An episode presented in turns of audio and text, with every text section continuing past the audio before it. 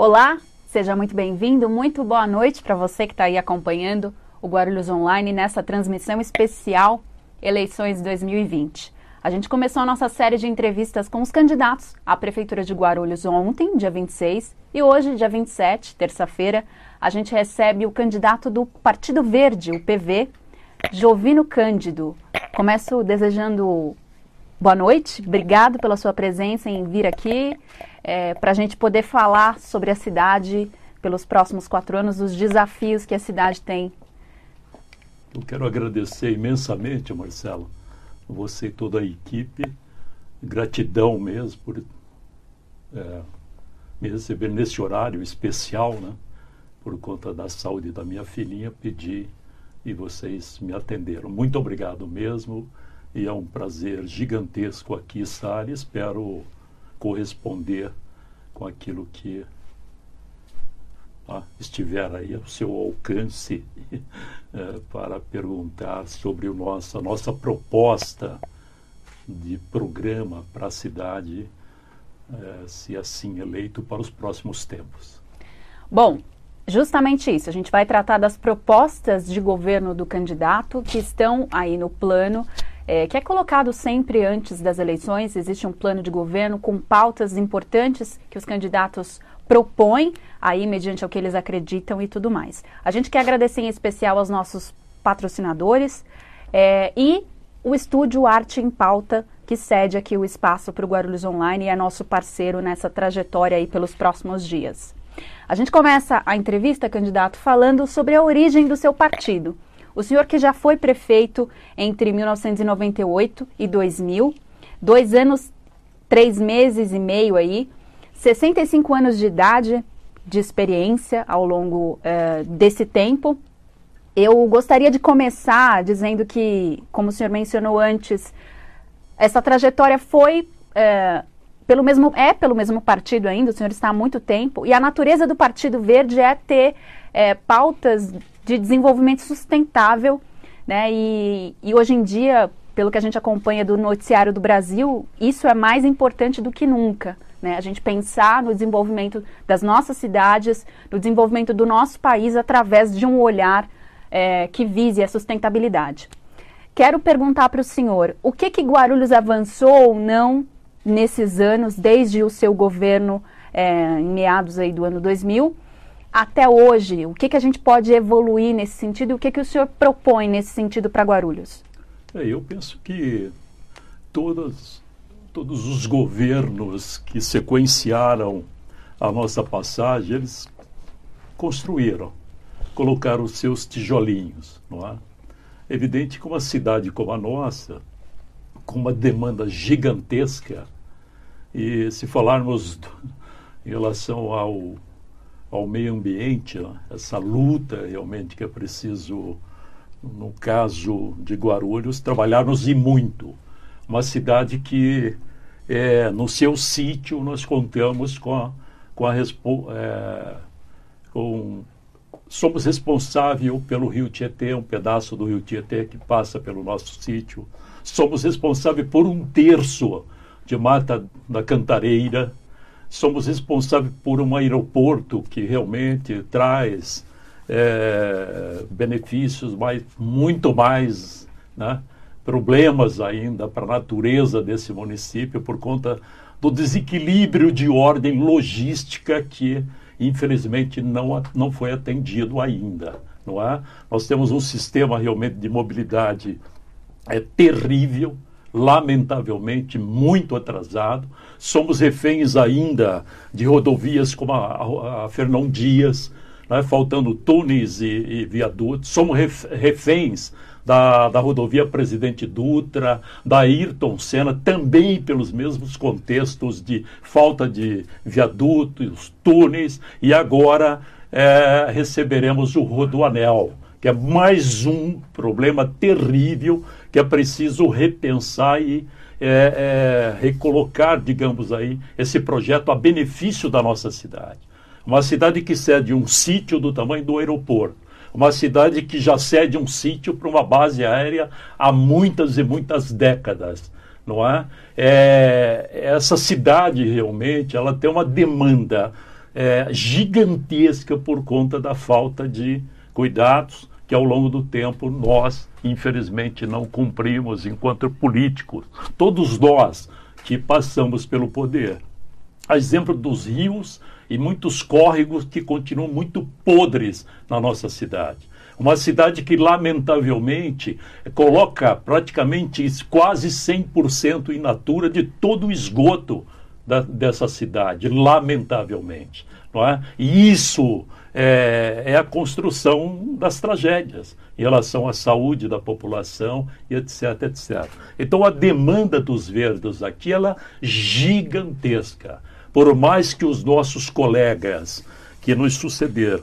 Eles tenham trabalhado, colocado seus tijolinhos, mas infelizmente, Marcela, a cidade hoje, ela poderia estar é, com uma arrecadação a, acima de 7 bilhões de reais, né? com a per capita realmente mais ou menos né, dentro de uma possibilidade real de qualidade de vida. A nossa per capita, per capita hoje é em torno de R$ reais, digamos assim, por, por, por habitante poderíamos estar na faixa, na média, acima de 5, 5,5 hoje. Isso para você ter uma ideia do nível de responsabilidade que os próximos governos terão que trabalhar de uma forma gigante para que a cidade tenha qualidade de vida, para que ela traga alegria para a sua sociedade, a nível do transporte, a nível da saúde, da educação com qualidade, da cultura, enfim. Desculpe se eu acabei atropelando. É importante aí, a gente falar que tudo isso passa por um desenvolvimento sustentável, né? A consolidação tudo, de tudo. mobilidade, saúde, cultura passam por um desenvolvimento sustentável. Então essa pauta é muito importante. Eu acho que a gente está visualizando muito bem essa discussão bem polarizada que está acontecendo no Brasil hoje, né, de o meio ambiente de fato está sendo todo queimado, degradado. É. Mas para dar sequência, o senhor citou dois pontos que eu acho muito importante a gente abordar. É, a questão do, dos viadutos, né, das rodovias. A gente já tem uma cidade consolidada, as pessoas já estão acostumadas com o sistema da rodovia Fernão Dias, da rodovia Dutra. Como implementar obras tão grandes, né, se é que a gente pode é, chamar de obras faraônicas, né, de reconstrução, enfim, num momento em que a gente, 2021 é, pós-pandemia, né? Hum. Então, assim, é uma preocupação do seu governo grandes obras ou é, ou não, ou dá para se construir, se articular outros meios que possam, enfim, é, ajudar a cidade, porque a gente tem que considerar que 2021 vai ser um ano desafiador para os próximos eleitos, Sim. por conta de toda a crise que a gente passou em decorrência do coronavírus. Eu queria te ouvir e todo mundo que está acompanhando é. a gente também Olha, em relação a isso. É, Marcela, aí entra realmente a, é, a responsabilidade do próximo prefeito, né? O próximo, a próxima Câmara Municipal, nós entendemos que é preciso estarmos muito bem com cinco canetas poderosas da nossa República. Né?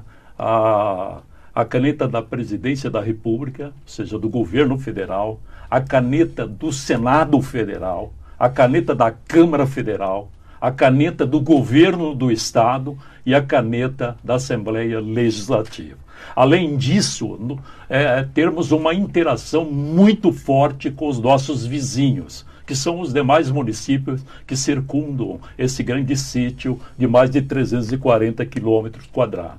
Por quê? Porque é preciso realmente é, é, desejarmos que a cidade realmente ela resolva seu problema é, viário, seu problema de mobilidade urbana. Então, é, o, o a Fernão, a Dutra, a Ayrton Senna e mais do Rodoanel, é preciso minimamente pensarmos de 10 a 12, 12 novos viadutos e alguns túneis para realmente é, é, é, sairmos dessa condição de refém, lamentavelmente, que aqui vivenciamos. E construirmos por dentro da cidade uma via, que isso vem de longe, Marcelo que é, inclusive tem um nome aí bonito chamada Transguarulhense. A chamada Transguarulhense é uma via que corta da Fernão Dias por dentro da cidade até o limite com Arujá, né? vai cruzar lá com a Dutra, depois vai embora por dentro do nosso sítio.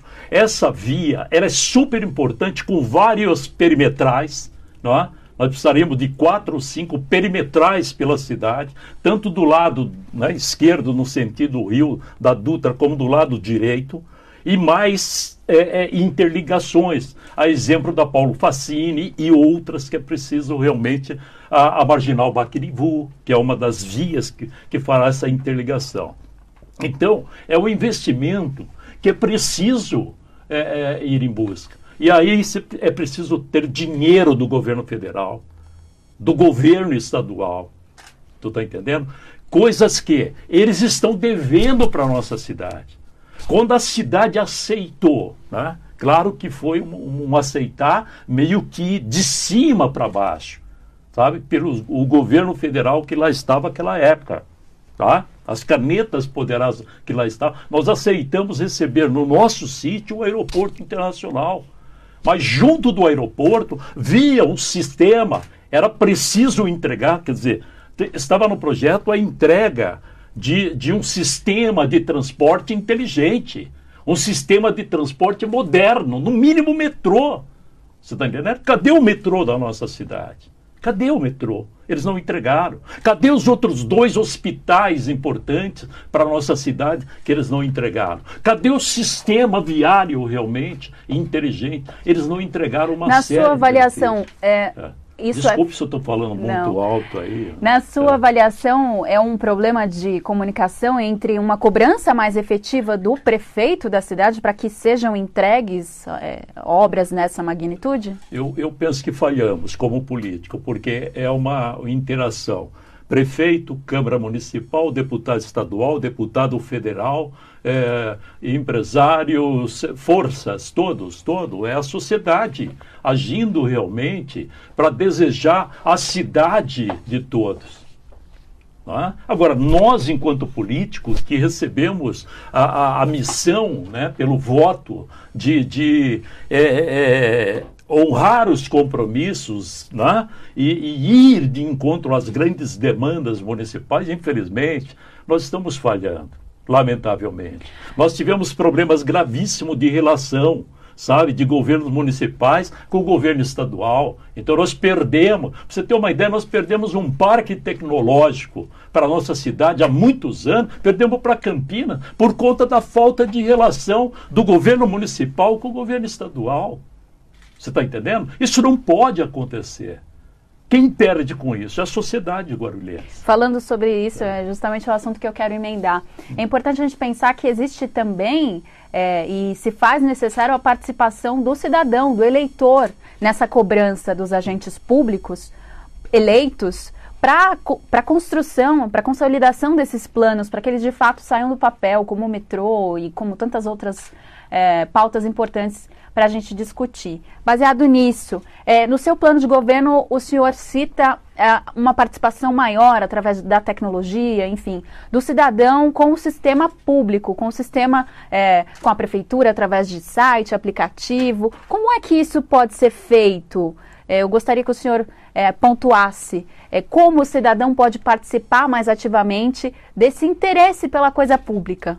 Primeiro, é, de uma forma direta, é, tendo é, a convicção, a responsabilidade de entender o que é cidadania. Cidadania são duas colunas né, de direitos e deveres. Então é preciso que o cidadão ele entenda os seus direitos e entenda os seus deveres. A partir daí, desculpe. O senhor quer tomar uma água? Não, obrigado o cidadão deverá entender que é dever público que ele acompanhe o orçamento na sua minúcia tá? e que ele realmente ajude a decidir cada centavo arrecadado de impostos no município. Então aí nós, nós partiremos de uma experiência já do passado chamada orçamento participativo que eu diria que hoje será o orçamento interativo, onde a sociedade ela terá conhecimento pleno de tudo, de tudo e de tudo que arrecada nesse município com transparência em praça pública, para que a partir dali, juntos decidiremos o que fazer com cada centavo tá? a aplicar nessa, nesse município. Então será um processo realmente muito aberto, onde primeiro vamos discutir direitos e deveres. A partir daí, se você tem esse equilíbrio, você terá condições de ajudar a decidir, sem depender de intermediário e de enganação. Para a gente fazer uma ponte bastante interessante, é, é importante a gente pensar que nessa linha de conhecimento sobre o que é de fato a cidadania, direitos e deveres, um ponto que eu queria tocar também é um, um câncer que eu considero na cidade, é o descarte incorreto do lixo. Né? As pessoas não sabem ou se sabem não fazem. E isso é muito importante que a gente tenha em mente. Né? O seu partido com uma natureza é, verde, com uma natureza que pensa no ambiental, gostaria também que o senhor pontuasse essa questão, porque a gente vê muito descarte incorreto é, de material. Hoje a gente tem um sistema aqui no município que funciona basicamente em que o munícipe tem que ir até o local de entrega do, do material, enfim, que precisa ser descartado, mas é, uma coleta de lixo bastante deficitária. O senhor acredita que se se pensasse num sistema inverso, em que é, o sistema público vai até o cidadão para recolher o seu reciclável, enfim, a sua poda de árvore, tivesse um sistema articulado em que o cidadão não tivesse que só ir, porque às vezes é difícil você levar, ele não tem como levar. Sim. Enfim, acho que é um ponto importante porque a gente já pensaria nesse é, desassoreamento de córregos, talvez ajudaria, sim, sim, né? Porque as pessoas, enfim. E nas periferias isso ainda é muito grave. Né? A gente sabe que não pode, paga-se multa, mas as pessoas fazem. Como resolver esse problema? Porque isso afeta também é, o quanto o município, enfim, fica mais bonito, fica mais harmonioso. Ninguém gosta de viver num lugar sujo, Não, né? Claro. Marcela, nossa. Vocês me desculpem. Mas é porque você está falando muito. É o tal do refluxo. É. E a gente sobe um pouco. faz uma pausa para ele respirar fundo e poder dar sequência Olha aqui às respostas. Marcela, eu, nós construímos um projeto chamado Vale Verde no passado. E por que isso? Esse projeto ele veio em razão de estarmos com cerca de estavam com 54 pontos de inundação na cidade, que muitos deles paralisavam a cidade nas grandes chuvas. Isso ainda acontece. É. Então, naquela época, eu resolvi, nós organizamos uma equipe, montamos um projeto para que a sociedade, num primeiro momento, sensibilizando a sociedade, para depois conscientizá-la, são etapas: conscientização, mobilização e etc. A primeira, sensibilizar, para que ela entendesse a importância realmente dela ajudar a recolher dos córregos, das ruas, é, o, o, descarte de, de, plástico, de sofás velhos, etc., que jogavam dentro dos córregos aqui. E com isso, eles mesmos eram prejudicados. Nós construímos esse projeto à base do que? No primeiro momento, para sensibilizar, trocando lixo né, por é, alimentação, cestas básicas, medicamento e kits escolares. Certo? Esse projeto, inclusive, foi premiado a nível do Mercosul, porque nós chegamos a arrecadar, quando nós entregamos o governo, já tínhamos próximo de 100 toneladas arrecadado por mês através das famílias. Milhares de, de, de, pessoas participaram desse projeto. Nós derrubamos de 54 pontos de inundação para 7 no máximo, você ter uma ideia. Porque a sociedade, através desse projeto, é, é, se alimentando, trabalhando, você está entendendo? Eles ajudaram realmente a limpar mais a cidade, certo? Então foi um projeto que, inclusive, nos levou é, a convidar o Joãozinho 30, que nos ajudou a construir um projeto chamado Do Lixo às Flores. Em vez daquelas centenas de famílias continuarem comendo pelo lixão que tínhamos na cidade, foi é, construiu-se um, um canteiro de, de flores. Quer dizer, todas essas transformações, num primeiro momento, elas tinham esse objetivo de sensibilizar a sociedade. E com isso veio a conscientização. está entendendo? De uma cidade realmente muito mais limpa. Eu diria, se os nossos governos seguinte, tivesse continuado com esse projeto, hoje a cidade seria um exemplo, provavelmente, para o Brasil, para o Brasil. Mas, infelizmente, eles paralisaram o projeto e está aí. É, é, o que nós estamos vendo, lamentavelmente, é uma situação que temerosa para todos nós. Mas a ideia é retomarmos essa discussão, essa reflexão de uma forma muito profunda, porque hoje você pode tratar o lixo com outras questões muito, muito importantes, porque são tecnologias que estarão, que estão à disposição realmente, para que você realmente gaste muito menos tá, com o lixo e que tenha muito mais recurso para investir na na sociedade, na qualidade de vida da, da, da sociedade. Quero tocar em dois pontos ainda baseado nesse assunto. É, uma, um deles é as ocupações irregulares, Sim. né? Porque são geralmente em áreas bastante precárias e de proteção ambiental, próxima a encostas, enfim. É um risco para a natureza e um risco para as pessoas também. E a gente tem aqui em Guarulhos hoje o aterro do Cabuçu, né? Que é dentro ali de uma região muito rica de mata, sim, né? Que é, algumas pessoas consideram como o pulmão da Grande São Paulo, que fica aqui na nossa cidade. E pelo que se tem notícia, há um projeto de, uma, de um novo aterro na mesma região aproximado.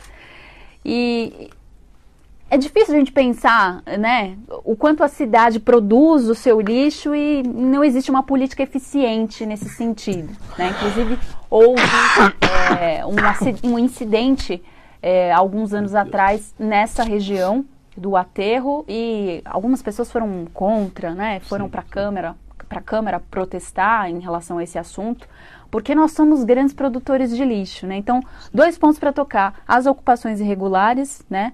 em o que, que a prefeitura pode atuar nesse sentido para evitar com políticas públicas eficientes de habitação Sim. e também a questão do aterro. Bem, começando pelo aterro, eu diria que tem tecnologia para não termos mais lixão.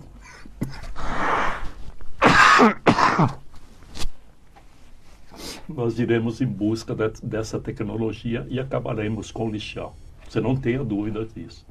Está no mundo isso está fácil trabalhar isso. É uma questão de investimento sério, não é? Então, a tecno tecnologia aí está realmente para que você tenha toda uma precisão em relação à recuperação no, através do lixo reciclável. É? É, na geração de emprego, na, na, na no, a questão econômica ela, ela está fortemente ali. E a questão do lixo orgânico também é outra questão que se resolve hoje. É tecnologia. Portanto, lixão nunca mais, na minha opinião. Por tudo que nós temos hoje de possibilidades tecnológicas para fazermos essa luta e faremos? A, as ocupações irregulares, ela tem uma característica realmente muito, muito especial e sensível. Eu vou dar um exemplo para vocês. Enquanto prefeito, o Vale dos Baixados, o, os donos da área, eles venceram na justiça e estavam lá milhares de famílias é? morando, ocupando aquela área. Certo? E as máquinas estavam a caminho quando recebemos a notícia eles iriam tirar aquelas milhares de lá. O que nós fizemos? Isso é caneta do prefeito, tá? através do decreto. Nós simplesmente baixamos um decreto assumindo a responsabilidade, a prefeitura enquanto órgão protetor, e a partir daí você começa a regularizar todas as demandas e todos os litígios para que é, ao longo do tempo aquelas famílias que desejarem ali permanecer, elas terão realmente a construção da possibilidade de cidadania naquele local, com todas as responsabilidades de ordem pública, serviços e etc, etc. Aqueles que não desejarem, eles irão realmente para outros campos. Mas o importante é que é preciso, em toda a cidade, nós precisamos ter, termos claramente um diagnóstico de toda a situação, porque é do conhecimento da maioria. Nós temos reservas de áreas muito grandes ainda na cidade, que estão esquentando. Esquentando para quê? Esquentando para se ganhar muito dinheiro, lamentavelmente. Nós temos algumas famílias aqui que, vergonhosamente, eles precisam mudar de atitude. Como é com a cidade como a nossa, onde é, há, há 20 e poucos anos atrás nós construímos o primeiro projeto chamado Habita Guarulhos, que está aqui na Vila Flórida, com ou recursos próprios. E a partir daí a cidade andou, andou, mas com recurso federal, com recurso estadual, você está entendendo? Mas veja a quantidade de guarulhenses, meu Deus do céu, morando numa condição realmente lamentável. Sobre esse assunto? Triste. Então, é nossa ideia, a caneta do prefeito, proteger toda essa cidadania, todo esse povo. A partir daí, vamos construir as possibilidades futuras para entregarmos para essas famílias realmente a segurança da terra. Para que ali, junto, o poder público e as famílias, a gente construa de uma forma é, é, digna a qualidade de vida desejável para todos nós. Como aplicar o IPTU verde nesse sentido? Né? É. Porque ele tem justamente essa função, né? É. Ser utilizado para moradias é, com mais condição, mais estrutura e que tenham benefícios para a cidade, enfim, para o poder é. público e também para o cidadão. É. Olha, nós estaremos naturalmente, é, é, é, um projeto que ele está em aberto e vai continuar em, em aberto, porque é preciso merecer a participação de toda a cidadania.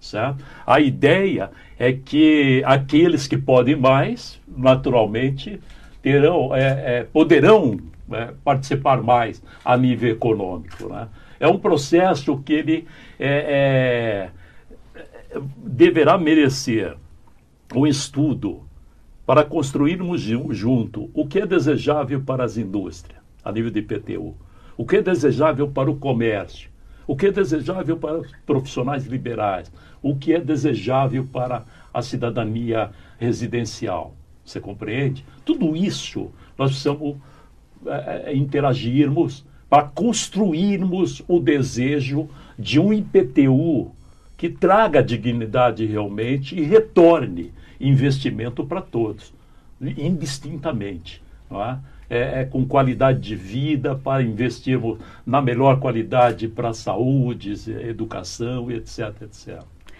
Bom, o papo é esse, é, é assim que a gente constrói política, é assim que a gente constrói cidadania, discutindo, e esse é o nosso objetivo aqui, trazer os candidatos para cada um dentro do seu circuito, é, trazer suas impressões sobre a cidade e também os seus projetos para Guarulhos pelos próximos quatro anos. Você que esteve aí do outro lado, obrigado pela sua companhia. A gente dá sequência ao longo da semana com a nossa série de entrevistas e agradeço você, Jovino Cândido, obrigado pela presença.